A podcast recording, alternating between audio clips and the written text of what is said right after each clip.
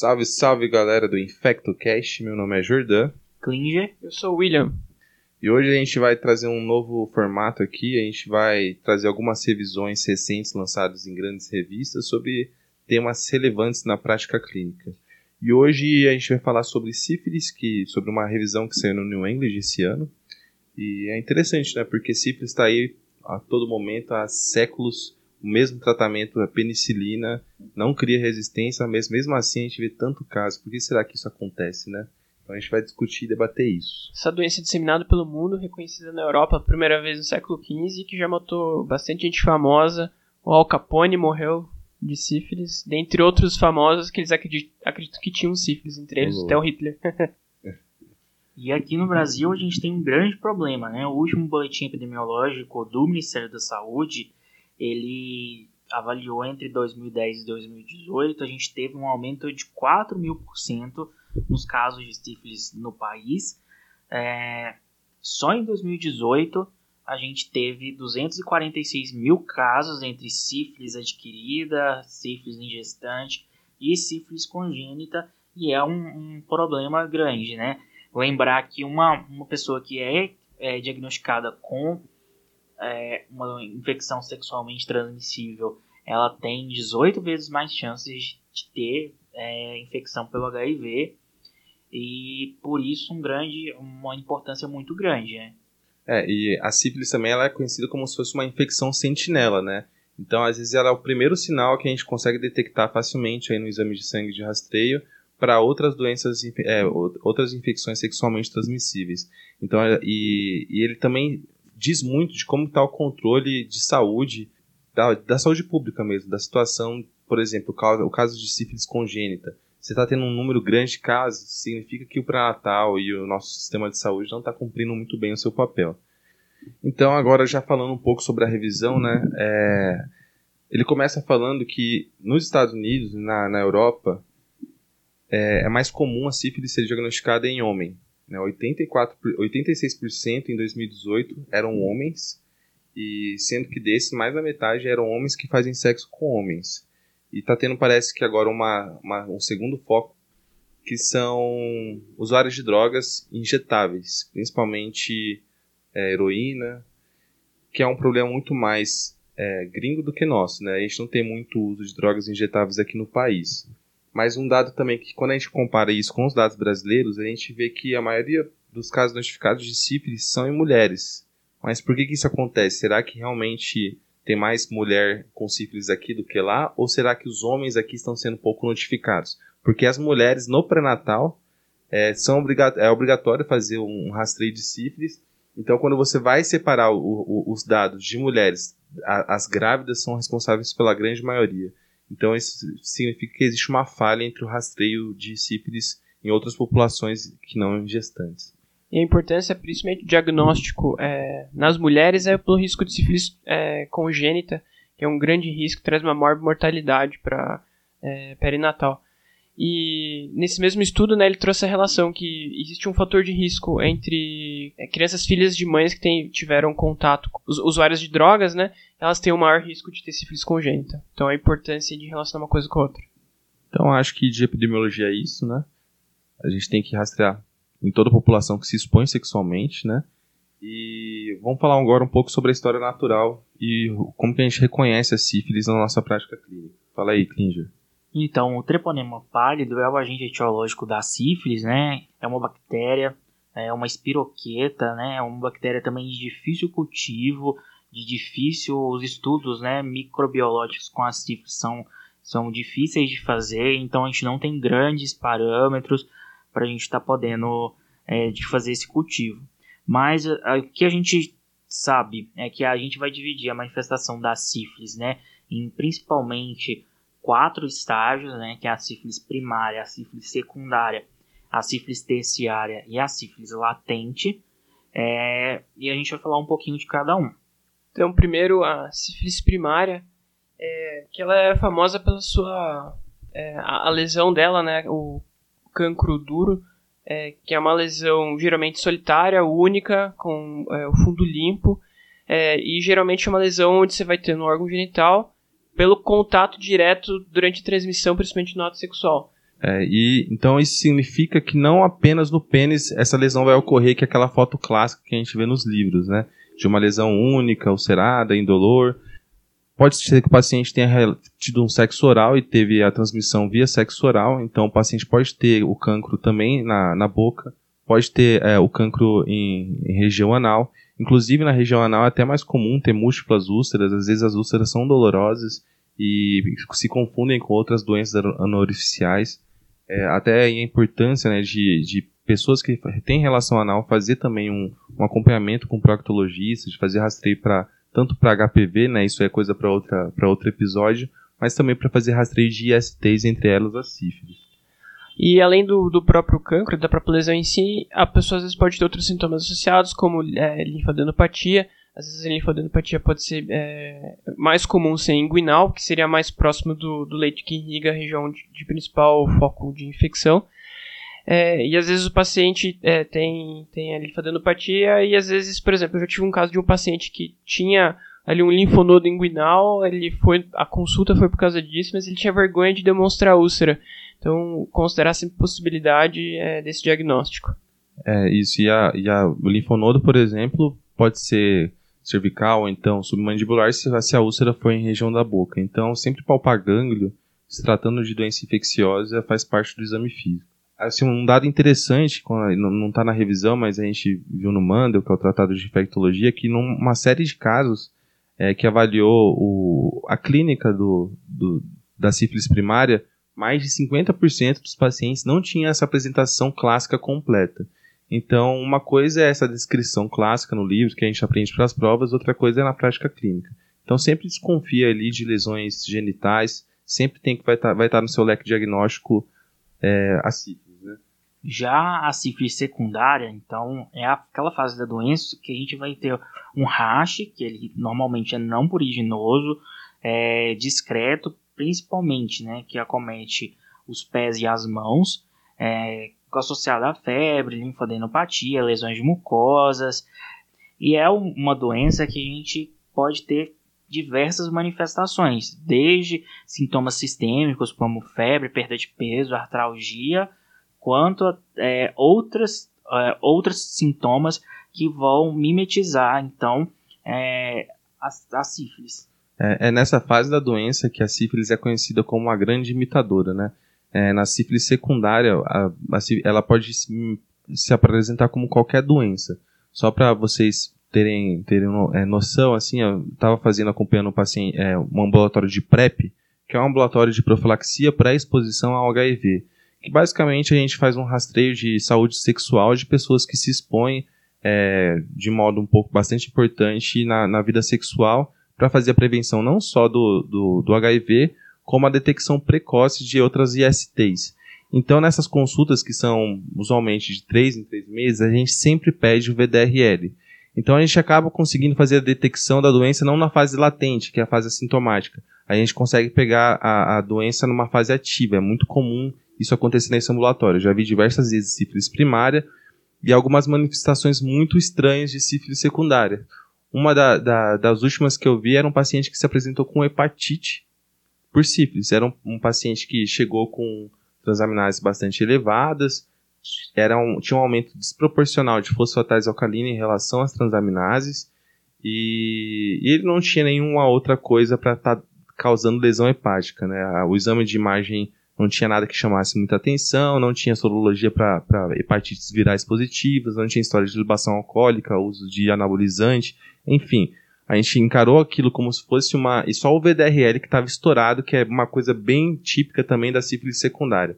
A gente, quando for falar de, de exame diagnóstico, a gente vai ver que, a, que o VDRL, que é um exame não troponêmico quantitativo, fica muito alto na, na sífilis secundária, diferente de, na sífilis primária e na sífilis terciária.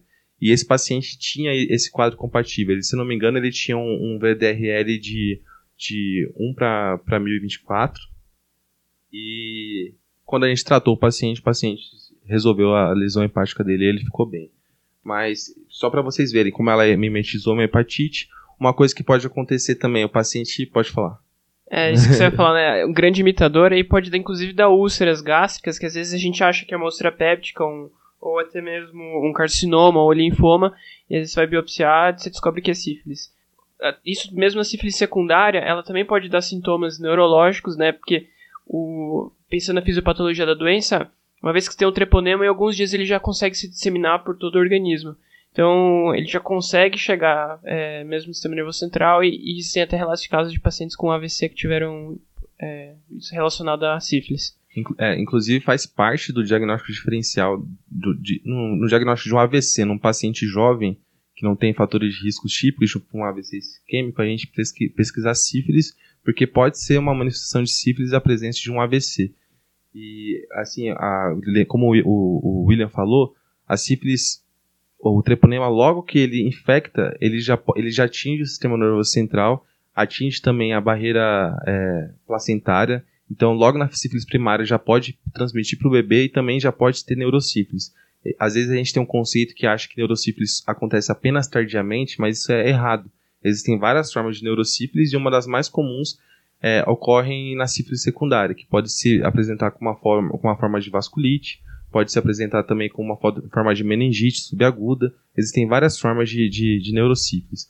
Outra coisa que pode acontecer é, uma, é sífilis ocular e autossífilis, né? Que existe até uma questão conceitual, que tem pessoas que acham que, que, que denominam é, sífilis ocular e autossífilis como se fosse uma manifestação de neurosífilis, mas aqui na revisão ele, eles colocam, ele coloca a, a sífilis oftalmológica como uma, uma entidade independente de ser uma neurosífilis importante isso do, do olho, né, dessa questão, porque ele pode acometer qualquer parte do olho, então ele pode trazer qualquer sintoma relacionado a isso.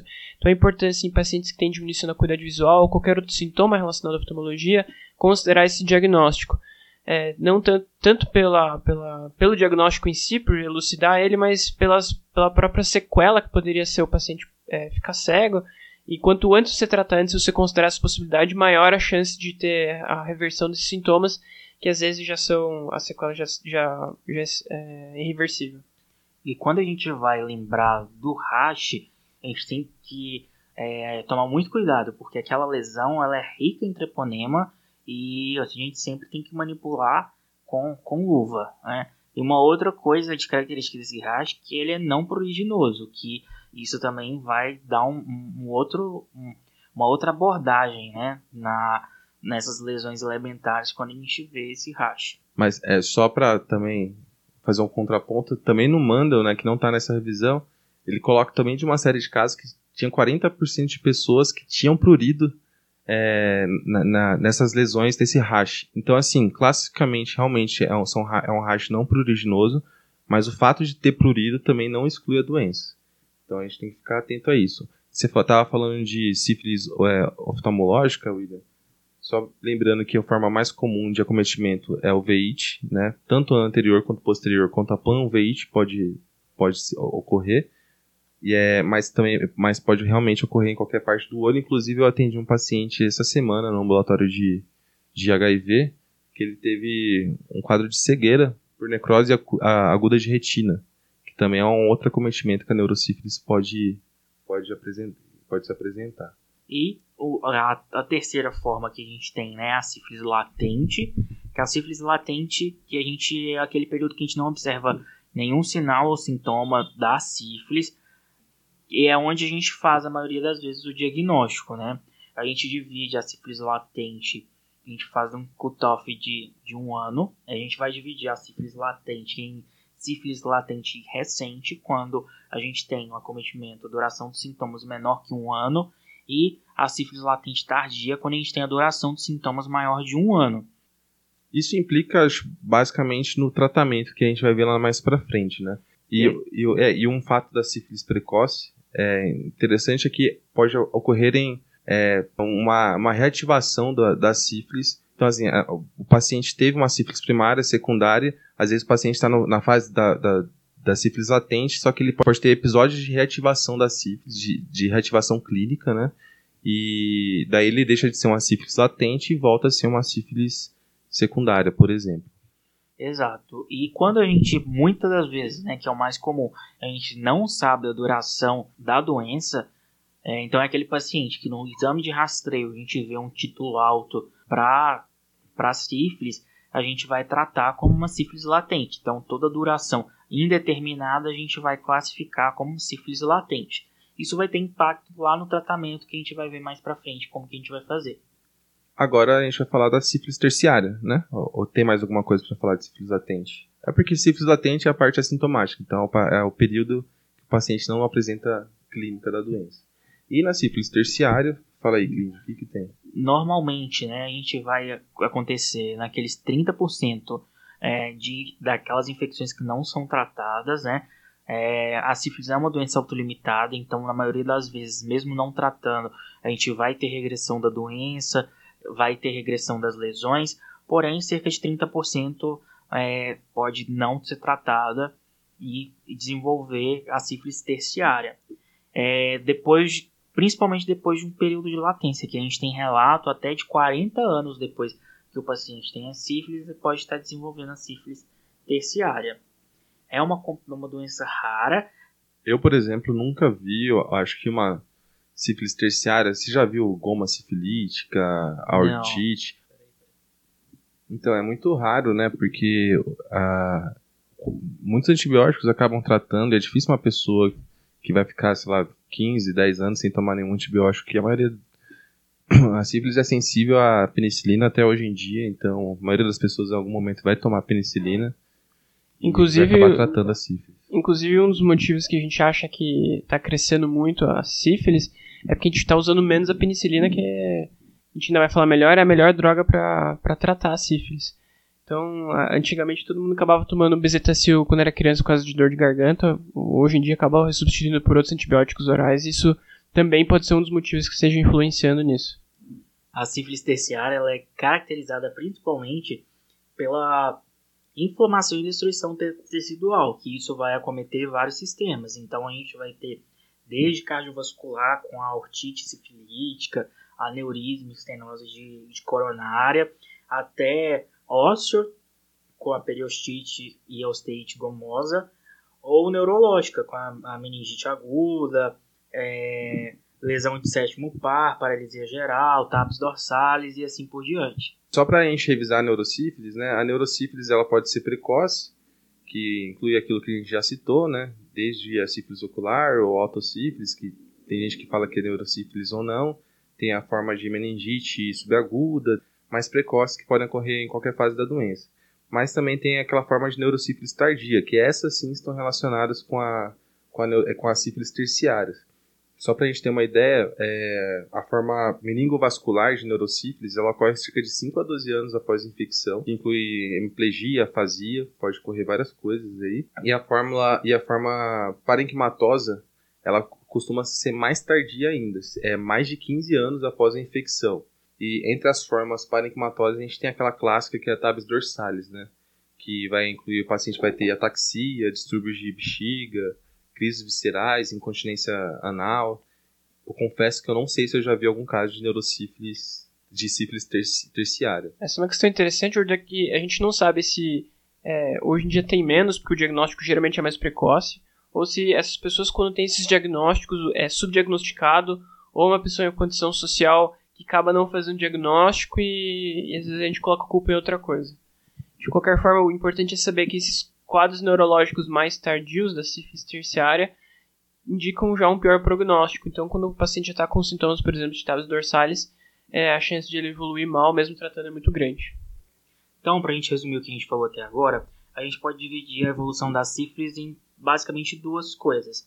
A sífilis recente, que é aquela sífilis que a gente tem menos de um ano de duração, que vai ser caracterizada então pela sífilis primária, pela secundária e pela latente recente e a sífilis tardia, que é aquela que tem mais de um ano de duração da doença, que a gente vai, é, que a gente vai ter a latente tardia e a terciária. Acho que de clínica é basicamente isso, né? Então, resumindo, de clínica, sempre que tiver dúvida, peça VDRL, porque é muito amplo a, a clínica da sífilis. E por falar em VDRL, a gente vai falar agora dos testes, né? Como que a gente diagnostica, diagnostica a sífilis. Bom, é, a gente tem alguns tipos de testes né, para identificação do, do treponema pálido. O primeiro dele é a pesquisa direta do treponema, que é feita é, na microscopia de campo escuro, tem uma sensibilidade boa, é, esse exame, mas a gente vai fazer só na sífilis recente primária e secundária. É, não é um exame tão disponível, eu particularmente nunca vi, mas é uma opção de fazer diagnóstico. É, eu já vi o campo escuro lá na Faculdade de Saúde Pública, a gente tava, rodava antigamente no ambulatório de IST, e eles tinham disponível. E eu lembro que o, o professor lá, ele falava que é, é, muito simples, é você só precisa de um microscópio e de um aparelhinho ali assim que, que vai deixar o campo escuro ali assim da, da luz. E daí você coloca um espécime do, do paciente, né, uma secreção, alguma de alguma lesão de pele, algum lugar que pode que possa conter o treponema, e você eventualmente vai conseguir ver o treponema ali se se mexendo. A partir do momento que você viu aquele treponema, você já pode dar o diagnóstico de sífilis. É, é bem específico. Uma, uma única ressalva que é, é em relação aos espécimes de cavidade oral.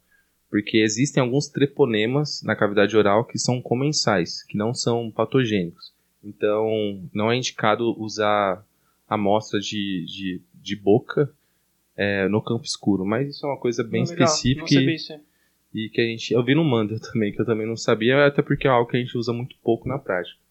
É, muitas vezes o paciente é, não dá nem tempo de fazer a pesquisa por campo escuro, porque essa lesão primária, onde você faria a pesquisa, é, como a gente tinha falado lá no começo, é uma lesão autolimitada. Então, às vezes, o paciente nem chega a procurar é, um serviço médico, ou quando chega, vai ser tratado de forma empírica, não dá tempo de ir para um serviço onde ia fazer essa pesquisa. E os exames mais utilizados para o diagnóstico são os exames imunológicos, né? A gente vai dividir esses exames nos testes treponêmicos e nos testes não treponêmicos. Os testes treponêmicos, eles detectam os anticorpos que são específicos produzidos para antígeno do treponema pálido. Eles, a gente tem algumas características importantes, porque eles são os primeiros a ficar reagente, então eles a gente utiliza para confirmação do diagnóstico. A desvantagem que a gente pode ver assim é porque você pode ter esses é, testes treponímicos positivos durante a vida toda do paciente, mesmo com o tratamento adequado. Então, ele não é utilizado para a gente fazer monitoramento de resposta ao tratamento. A gente tem vários tipos de testes treponímicos, que pode ser desde o TPHA, o FTABS, é, o próprio um, um ELISA. Tem, é, tem o TTPA, tem o MHATP, tem um FTA IgM, então tem vários, vários métodos. Assim, acho que os principais que a gente mais usa na prática é o FTABS, o TPHA a gente usa bastante também, às vezes a gente vem o TPPA. O próprio laboratório, né, o seu serviço de referência, ele padroniza assim, o que, que ele vai usar como não treponêmico e qual teste que ele vai usar como treponêmico. Isso pode ter a variação que a gente vai explicar como que a gente faz o diagnóstico daqui a pouco, mas é, não importa qual teste vai ser utilizado, importa é saber se ele é treponêmico ou não treponêmico. Eu acho que como dica é mais fácil decorar os não treponêmicos, aí quando você vê a interpretação do, do teste do, da sorologia para sífilis, o que não for VDRL, que é um teste não treponêmico, e o que não for o RPR, que eventualmente a gente vê bastante na prática, que também é um teste não treponêmico, vai ser um teste treponêmico. Então eu acho que decorando o RPR e o VDRL, que é bem usual na prática, a gente sabe que todo o resto são testes treponêmicos. E a gente também tem os testes imunocromatográficos, que são aqueles testes rápidos, né, estilo é, exame de gravidez, onde é, eles também são treponêmicos, que dá um diagnóstico bem rápido e que vem sendo difundido muito, é, muito hoje em dia pelo interior do Brasil, pela fácil maneira de execução. Bom, então a gente falou dos testes treponêmicos e agora dos testes não treponêmicos. O que, que é um teste não treponêmico? Eles detectam anticorpos que não são específicos para o treponema. Eles detectam anticorpos angiocardiolipina para os antígenos do, do, do, do treponema pálido e pode ser qualitativo ou quantitativo. Aqueles qualitativos eles só definem se é positivo ou não, e os quantitativos eles vão ser expressos principalmente na, na, na, na forma de títulos, né? De 1 para 2, 1 para 4, 1 para 8 e assim por diante. É, quando a gente tem um cancro, cancro duro, esses testes eles vão ser positivos normalmente uma semana até três semanas após a manifestação da lesão. E esse é um dado importante, né? Que Que eventualmente pode ser que o teste treponêmico venha é, positivo e o não treponêmico venha negativo, mas é porque ainda não deu tempo, se for muito precoce que você coleta o exame, talvez ele venha negativo. Daí é importante de repetir posteriormente esse exame na suspeita clínica. E na nossa prática, a grande importância do teste não treponêmico como o VDRL seria o monitoramento do, do tratamento, da resposta ao tratamento. Que as quedas dos títulos significam para a gente é, uma, uma resposta clínica e tratamento para o sucesso terapêutico do paciente. Mas aí, Jordan, o que, que é o fenômeno prozona dos testes não treponêmicos? Então, isso é um, um teste não, não, não treponêmico, principalmente o VDRL, com RPR isso não é tão comum, pode acontecer com que exista um excesso de, de, de anticardiolipina Daí ocorre uma desproporção entre a quantidade de antígenos e a quantidade de anticorpos é, na reação e, eventualmente, um paciente que tem títulos muito, muito, muito altos de... de tem muita, muita, muito treponema, muito, talvez o exame vai vir negativo. Assim, é difícil explicar, mas é, é um paciente que tem bastante treponema e vem com VDRL negativo. Por isso, é padrão de todos os laboratórios, assim que vem um teste VDRL negativo, eles vão diluir aquela amostra pra, até para 1 para 8 para tentar diluir e diminuir esse efeito aí de, do efeito prozona. Então, é, o VDRL pode vir negativo mesmo na presença de, de treponemas, mas a gente já tem uma saída que é fazer a diluição para resolver esse problema. Então, isso é importante, porque nos laudos vem assim, é, o VDRL é negativo e também eles fazem uma outra, é, uma outra testagem na diluição de 1 para 8. Então, alguns laboratórios soltam como dois resultados de VDRL, o normal e o, o diluído para 1 para 8. Então saibam por quê, por conta do efeito prozona. É, mas na prática clínica, é, você vai suspeitar do efeito prozona quando? Geralmente essas titulações de VDRL são muito, muito altas, como eu já falei no início do episódio, no, na sífilis secundária. Então, se vem um paciente com um quadro bem típico de sífilis secundária, um paciente que teve uma história é, passada aí de um cancro duro e agora está com racho cutâneo e tem um, e tem um o, o teste treponêmico positivo, porque o, o, teste treponêmico não causa o efeito prozona, tá? Então, mas aí se o VDRL dele vem negativo, fica com, com a orelha em pé e, e manda diluir a amostra, às vezes manda diluir mais, é, conversa com o laboratório e manda diluir ainda mais essa amostra, que às vezes a titulação pode estar muito, muito alta. E para a gente fechar esse diagnóstico, então a gente vai precisar de um teste treponêmico e um teste não treponêmico. O que a única exceção a essa regra é quando a gente fala das grávidas, né? Então, é, se eu tenho uma grávida que vem com um VDRL positivo, a gente já vai fazer o tratamento para sífilis para essa paciente, porque é, até que a gente pede o, o, o teste treponêmico, o paciente faça, o resultado saia, você faça o tratamento, isso aumenta a chance de você ter essa transmissão transplacentária pro, pro feto. Então, na presença de algum é, exame treponêmico ou não treponêmico positivo nas gestantes, a gente já vai fazer o tratamento. E tudo isso por causa do medo da sífilis congênita, que, que seria algo. É, a, prejuízo que você pode ter para o feto, para a gestante, em relação à sífilis congênita é muito grande. Então, nesse caso, a gente acaba sendo mais permissivo e qualquer teste é, treponêmico ou não treponêmico, a gente acaba considerando tratamento.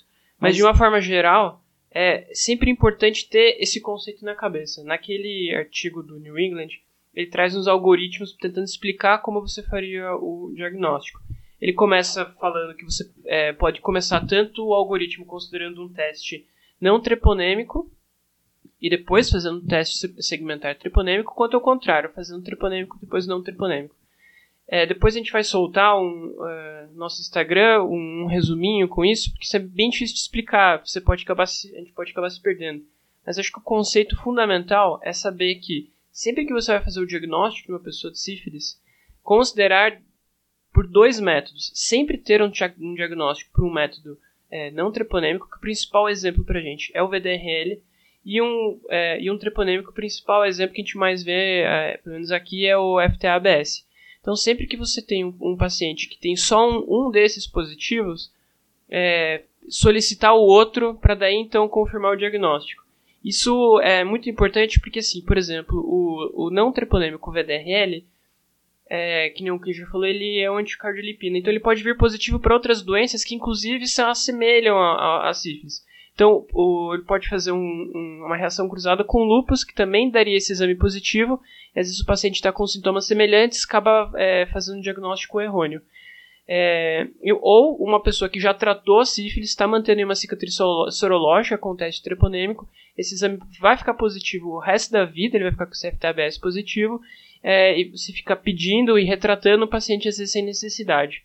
Então, a importância de ter os dois métodos, e que nem o já falou antes, a importância de você avaliar a titulação do seu VDRL.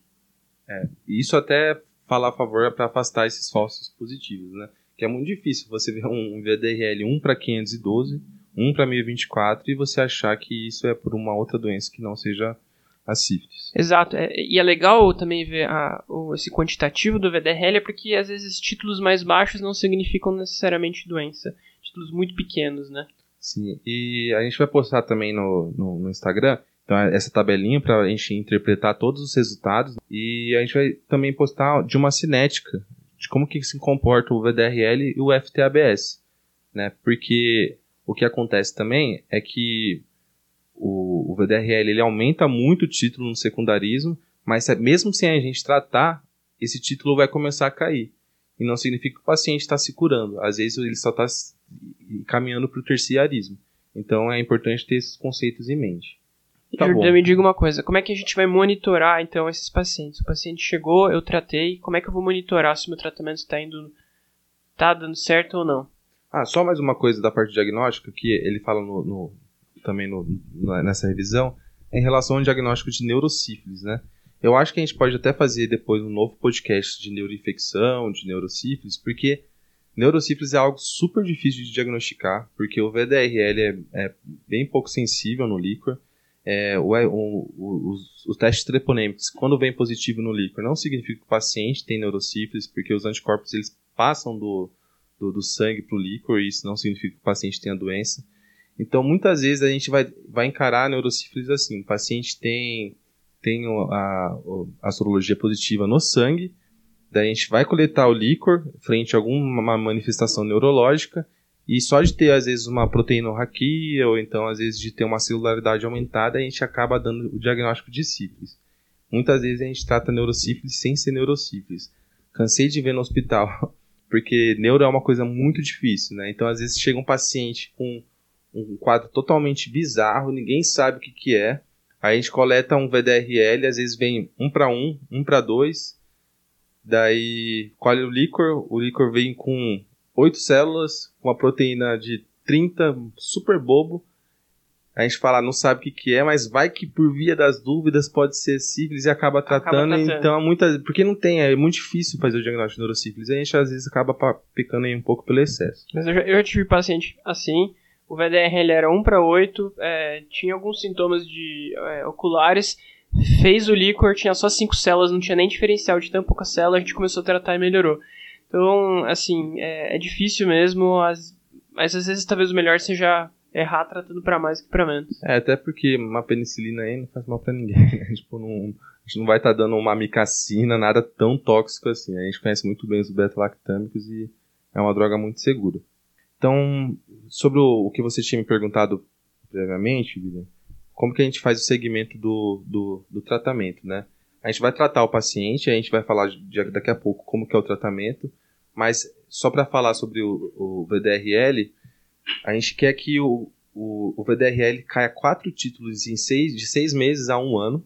E alguma, algumas ponderações são que quanto mais tardia é a sífilis, mais lentamente vai cair esse VDRL. Então, às vezes, demora até 24 meses para começar a cair o VDRL na sífilis terciária.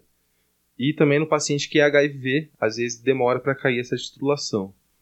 E isso vai às vezes vai nos levar a algumas condutas. Por exemplo, o paciente não está caindo a titulação em seis meses. O que, que, a gente vai fazer de seis meses a 12 meses? Na revisão, ele, ele fala que para a gente considerar fazer um líquor e considerar o retratamento. Mas eu estou falando considerar porque, porque não existe nenhum ensaio clínico falando que, que você coletar o líquor no paciente que está tá demorando para cair o VDRL após 12 meses vai, vai trazer benefício para esse paciente se ele está assintomático da parte neurológica. Então, essa questão de tratar o paciente para neurosífilis, é, se está demorando só por estar tá demorando de cair a titulação e de ter alguma coisinha alterada no líquor, a gente não tem muita evidência disso, mas é o que a gente acaba fazendo na prática clínica. E eu acho que de, de segmento do tratamento é basicamente isso. Lógico que você vai avaliar a clínica e no PCDT, que é o manual do Ministério da Saúde, ele coloca também que a partir de três meses a gente espera que tenha uma queda de duas titulações. Né? Então, são, na nossa prática brasileira, a gente espera que caia pelo menos duas titulações em três meses e quatro titulações de, de seis a doze meses. Acho importante também lembrar que títulos é, próximos, títulos vizinhos, é, eles são considerados iguais. Então, o paciente que teve uma variação, por exemplo, de 1 para 8, é, de 1 para 8, depois é, caiu, é, subiu para 1, 1 para 16, isso não significa necessariamente uma, é, uma mudança, ele é, considerado o mesmo título. E lembrar sempre de tratar a parceria, a gente comentou um pouquinho lá no começo, mas também às vezes é um motivo o paciente estar tá se reinfectando nesse, nesse meio tempo, então a, a importância de se conversar a epidemiologia na consulta, lembrar que o paciente pode se reinfectar e que sempre tem que tratar o parceiro. É, e assim, o paciente com títulos baixos, ele pode permanecer uma vida toda com esse título de 1 para 2, 1 para 4, sem necessariamente significar uma infecção. Sim. E, e o, em relação ao manejo da sífilis, como que a gente trata? Bom, a gente vai dividir, né? Como clinicamente a gente dividiu é, na sífilis recente na sífilis tardia, a gente também vai tratar com base nisso. Então, nos casos da sífilis, da sífilis primária, da sífilis secundária e da latente recente, que é aquela até um ano de, de duração, a gente vai fazer o uso da penicilina benzatina, 2,4 milhões de, de unidades internacionais e M em dose única, 1,2 em cada glúteo. A alternativa que a gente vai ter é a doxiciclina, 100 mg duas vezes ao dia por 15 dias, ou a ceftriaxona 1 grama IM por 8 a 10 dias. Já a sífilis latente tardia, que é aquela que tem mais de um ano de duração, ou aquela que você não sabe quanto tempo o paciente tem a doença, é a sífilis terciária, a gente vai fazer três doses, totalizando então 7,2 milhões de unidades internacionais IM. A gente vai fazer 1,2 milhões em cada glúteo semanal por três semanas, totalizando então 7,2. A alternativa também continua sendo a doxiciclina agora por 30 dias e a ceftriaxona também é uma opção por é, 8 a 10 dias. A gente tem que lembrar que a penicilina sempre é a melhor droga, os estudos é, sempre apresenta a diferença né, na ação dela na comparação com os outros, então a gente sempre preferia a penicilina é, no tratamento das, da, da sífilis. É, é bem isso aí, Klinger. Assim, existem estudos demonstrando que ceftriaxona, estromicina, amoxicilina, ampicilina, doxiciclina tem efeito treponomicida. É, mas alguns desses estudos é, são feitos em coelho, no qual você inocula o, o treponema, então eles não, têm, um, não são estudos tão confiáveis de é, clínicos é, randomizados. São é, os, os que a gente falou antes no começo, né, deve ser difícil você cultivar também é, por cultura o treponema. É, então é, mais difícil querer fazer análise da sensibilidade do treponema nesse sentido. Por isso, de fato, a penicilina até hoje é quem estudos clínicos demonstrou melhor benefício.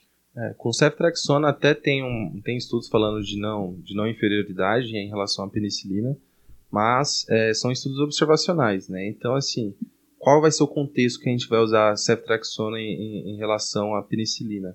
Vai ser naquele paciente que a gente que tem alergia à penicilina, que você tentou dessensibilizar o paciente à penicilina, que é, é a primeira conduta que a gente faz frente a essa situação, e ele não conseguiu dessensibilizar, daí essa opção seria, seria adequada, né? É, na neurosífilis, o que a gente vai usar vai ser a penicilina cristalina, que vai ser 24 milhões de unidades ao dia, que você pode tanto fazer de 4 em 4 horas, quanto em bombas de infusão contínuas 24 milhões de unidades, né, esse programa bomba para 24 horas, que é uma das melhores é, formas aí de estar administrando por 14 dias lembrar, né? Eu sempre lembro de, de penicilina cristalina, o C de cabeça, então para neurosífilis tem que ser a penicilina cristalina. E um grande problema que a gente tem é que a penicilina é, cristalina ela pode ser formulação sódica ou formulação potássica.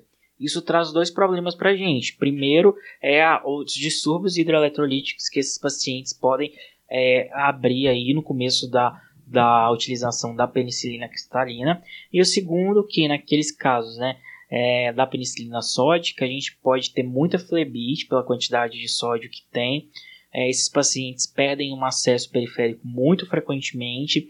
Uma forma de você minimizar isso seria a administração em infusão contínua e, é, e a opção né, é, seria em relação ao ceftriaxona. Né? Em caso o paciente não possa ficar internado 14 dias para receber a penicilina cristalina, a opção de hospital dia com ceftriaxona pode ser uma alternativa. Lembrando que isso não é uma opção para grávida, isso de jeito nenhum. Grávida a gente nunca vai inventar moda.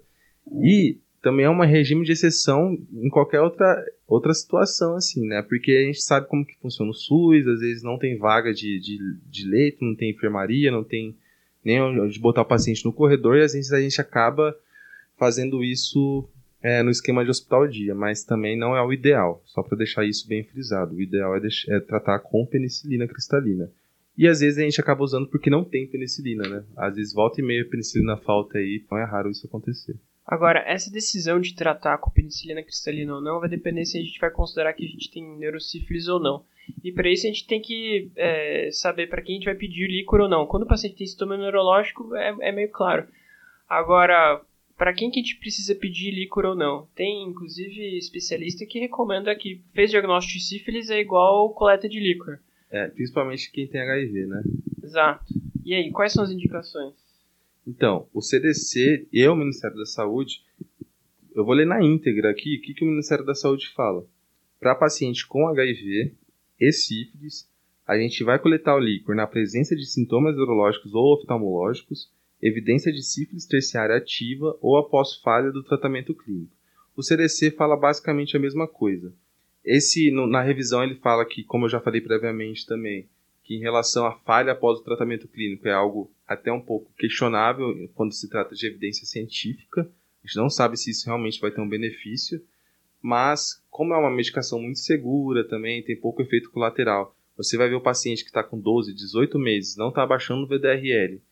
Você, é interessante você coletar o líquor porque às vezes o, o sistema nervoso central pode ser um santuário e a gente não está conseguindo erradicar aquele, aquela sífilis porque não tá, a penicilina benzatina não está chegando até o sistema nervoso central. Então é prudente sim é, coletar o líquor nessa situação.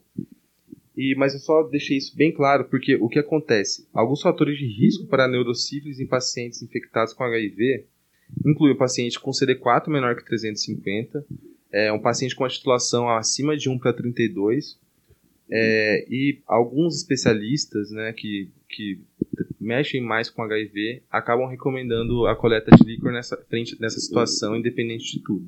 Mas não é recomendação do Ministério da Saúde e nem a recomendação do CDC. E eu acho que da parte de tratamento que a gente precisa lembrar é que pra gente já foi dito, né, é, a respeito da escolha da penicilina como a primeira droga. É, hoje em dia, né, é muito difundido em relação à alergia à penicilina, que os pacientes não sabem, falam que tem alergia à penicilina, mas é, qualquer coisa que acontece após a administração da penicilina, eles vão atribuir que é uma alergia e não necessariamente é uma, uma alergia de fato. A gente tem dados né, que é 0,002% a taxa de alergia à penicilina, então muito baixa. Sempre faça uma anamnese adequada com tire para você saber mesmo o que aconteceu após a administração da penicilina. As, o, a, o que a gente pode estar tá fazendo também é uma dessensibilização à, à penicilina com doses progressivas né, em ambiente hospitalar, mas que isso é uma, uma lenda urbana muito grande. Né? Alergia à penicilina é, é uma coisa difícil realmente de acontecer. Então, assim, até falando de, de alergia à penicilina, muitos pacientes vão falar que tem alergia à benzitacil porque é uma, uma uma medicação muito dolorosa de ser aplicada, né? É muito comum quando você vai questionar no PS, ah, você tem alergia ao quê? Ah, doutor, tem alergia a benzetacil. A gente sabe que a maioria das vezes é mentira. E também é, não contraindica a administração da, da, da penicilina em unidade básica de saúde, né? Isso é uma coisa comum que a gente vê, mas não é uma contraindicação. A conduta nos casos de, de alergia seria mesmo a administração da adrenalina. Klinger, só uma coisa. E um paciente aí, ó, tava com sífilis, tomou a primeira dose de bezetacil, aí deu mais ou menos no dia seguinte, umas 30 horas depois, ele começou a ter febre, começou a ter dor de cabeça, mialgias, sudorese, chegou até a ficar um pouco hipotenso. As lesões de pele dele, que já eram meio feias, ele estava incomodado, piorou as lesões, teve pior as lesões de pele. Isso é uma alergia? Então, isso é o que a gente chama classicamente da reação de, de Jarisch-Heschmeyer.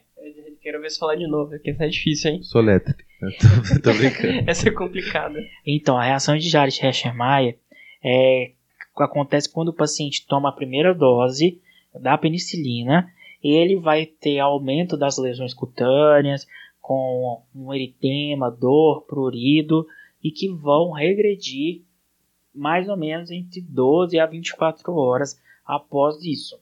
É, não tem necessidade de descontinuação do tratamento, ela acontece porque quando você mata o, o, o, o treponema, treponema a, a célula né, vai lisar e vai soltar, vai liberar proteínas é, e outras estruturas pelo treponema morto que vai acabar caindo na corrente sanguínea e causar essa reação mas isso não é, é considerado uma alergia, não deve se descontinuar o tratamento. E um problema disso seria nas grávidas, que é, quando acontece é, essa reação de Gerich-Hashimoto, é, por causa da liberação de prostaglandinas, você pode ter é, uma deflagração de, de, um trabalho de parto né, pré-termo é, nesses pacientes. E a conduta, o pessoal da GO sabe é, conduzir, que vai ser inibidor do, de, de trabalho de parto. E acho que tem mais alguma coisa para falar? Não, eu acho que é isso, gente. Acho que resumindo, então, a importância de se sempre pensar em sífilis, uma sorologia para sífilis não vai mal para ninguém, né? Que a gente falou no começo, grande imitadora. E é isso aí, galera. Esse foi o episódio de hoje. A gente vai deixar o link da, desse estudo no, no nosso, nosso Instagram junto com algumas imagens aí que, que demonstram a cinética do VDRL e dos testes treponêmicos e, e, a interpretação disso. E qualquer dúvida vocês podem perguntar pra gente, alguma, se alguma coisa pode ter ficado confusa ou não. E até a próxima, galera. Valeu. Falou!